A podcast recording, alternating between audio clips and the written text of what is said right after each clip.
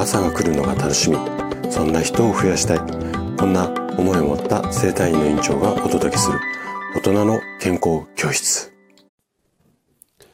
おはようございます。高田です。皆さんどんな朝をお迎えですか？今朝もね元気で心地よいそんな朝だったら嬉しいです。さて今日はね8のつく日で健康ハッピーデーです。いつものスタイフのリスナーさんだけではなくて三軒茶屋青葉生態院の声のニュースレターとしてもお届けをしていきます。で、前回のハッピーデーの時に椎間板ヘルニアの原因についてあれこれお話をしてきました。今回はその続きで今度原因分かった段階、あの、この前お聞きいただいて分かったと思うので、今日は椎間板ヘルニアの症状についてあれこれお話をしていきたいというふうに思います。ぜひね、最後まで楽しんで聞いていただけると嬉しいです。じゃあ、早速、ここから本題に入っていきましょう。で、椎間板ヘルニアの症状って結構ね、幅広いです。あの、軽度な方もいれば、重症な方も、あと超重症っていうのかな。うん、あの、すぐ手術が必要っていう程度まで結構様々なので、この症状の程度っていうのかな？程度によって、こう、対応方法、あの、治療法、うん、自分で何とかなるのか、病院に行った方がいいのか、うん、手術をした方がいいのか、そのあたりが、まあ、あの、変わってきますので、まず、この症状とか程度っていうのを正しく知ることで、まあ、あなたの椎間板ヘルニアの症状改善の最短ルートっていうのが見えてきますので、今日詳しくお話をしていきます。じゃあね、椎間板ヘルニアの症状なんですけれども、まあ、細かく言い出したらちょっとね、キリがないんですけども、大きく分けて症状っていうのは2種類に分類されることが一般的です。まず、軽症、軽度な椎間板ヘルニア。で、もう一つが重症、重篤な椎間板ヘルニア。それぞれね、ちょっと詳しく見ていきましょう。まず、軽度な椎間板ヘルニアってどんな状態かなっていうと、例えば腰だったり、まあ、首の椎間板ヘルニアだったら手、腰の椎間板ヘルニアだったら足なんですけども、このあたりに、こう、痛みが出ても、ちょっとね、楽な姿勢。例えば腰の方だったら横になっていただいたりだとか、こういう楽な姿勢で休んでいれば、大体ね、1週間から2週間ぐらいで痛みがだんだん軽くなっていくことが多いです。なので、できるだけ無理をせず、こう安静にしながら生活をする。これで大体落ち着いてきますので、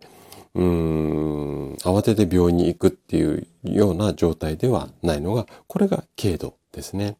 はい。で、今度は重篤もしくは重症な椎間板ヘルニアなんですけれども、これね、重症になると排尿障害って言って、まあ、ちょっと、あのね、ストレートな表現で、ちょっとゲスな言い方ですけども、要はおしっこ漏れちゃうだとか、あと、この重篤な状態が長期化すると、太ももだったり、まあ足全体の筋肉がこうギュッと縮こまってしまって、すごい痺れとか痛みが出たりだとか、足そのものが痩せ細ってきちゃう。こんな状態になったりします。で、足がやっぱり動かしづらくなるので、小さい段差、うーんと、いわゆる段差っていうのもそうなんですけれども、あの、道路に点字ブロックとかあるところあるじゃないですか。ああいう点字ブロックぐらいの段差でもつまずいてしまって、足首を捻挫することを繰り返して、で、その捻挫も癖になって余計症状が悪化しやすいっていう風な状態になることも多いです。で、この軽度なものと重症なもの、見分ける一つの目安とすると、足に痺れがあるかどうか。痺れがすごく強い、もしくはずっと痺れてるような状態だと、ちょっと重症な状態になってるケースが多いので、このあたりでまず判断をすればいいかなというふうに思います。で、軽度か重症かっていうのは、なんとなくね、患者さんご自身でも、うわ、これやばいんじゃないのかなというふうに判断される方も多いんですが、これっ椎間板ヘルニアなの？どうなの？っていうような、その判断がつかないでご相談にいらっしゃるって方も非常に多いんですよ。うん。なので、簡単にできるセルフチェックっていうのを今から私がいくつか質問を投げかけます。で、そのチェックに当てはまるか当てはまらない、当てはまらないかを確認してもらいたいんですね。はい。じゃあ行きますね。まず一つ目の質問。一つ目は、腰や背中に激しい痛み、もしくは痺れを感じる。うん、もしこれそうだなっていう方はチェックでですね。で、次。腰が前に曲がりにくい。はい。次が、腰を曲げると太ももやふくらはぎに痺れるような痛みが走る。で、次の質問。片方の足だけに痺れるような痛みがある。で、次。腰が痛くて歩くと辛い。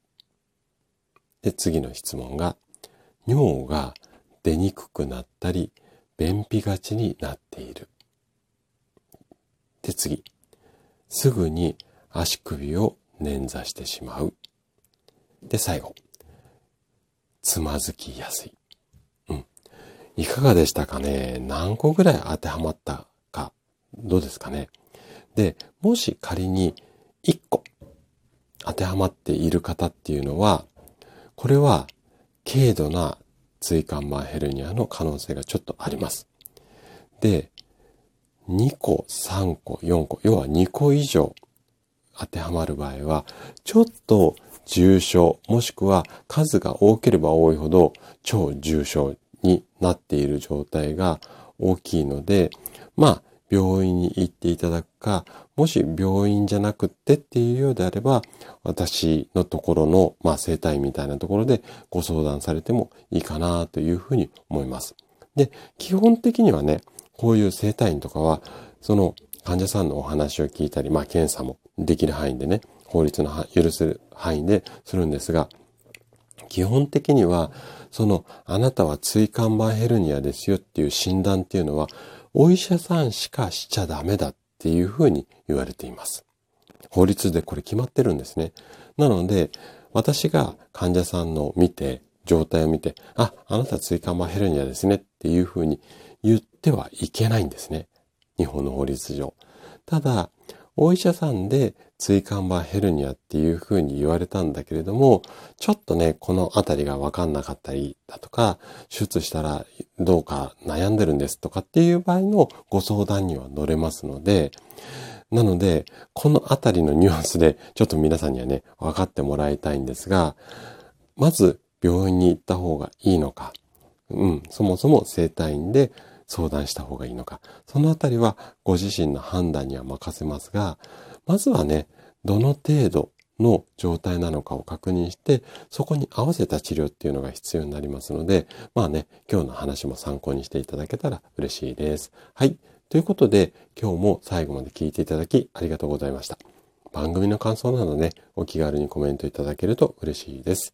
それでは明日の朝7時にまたお会いしましょう。今日も素敵な一日をお過ごしください。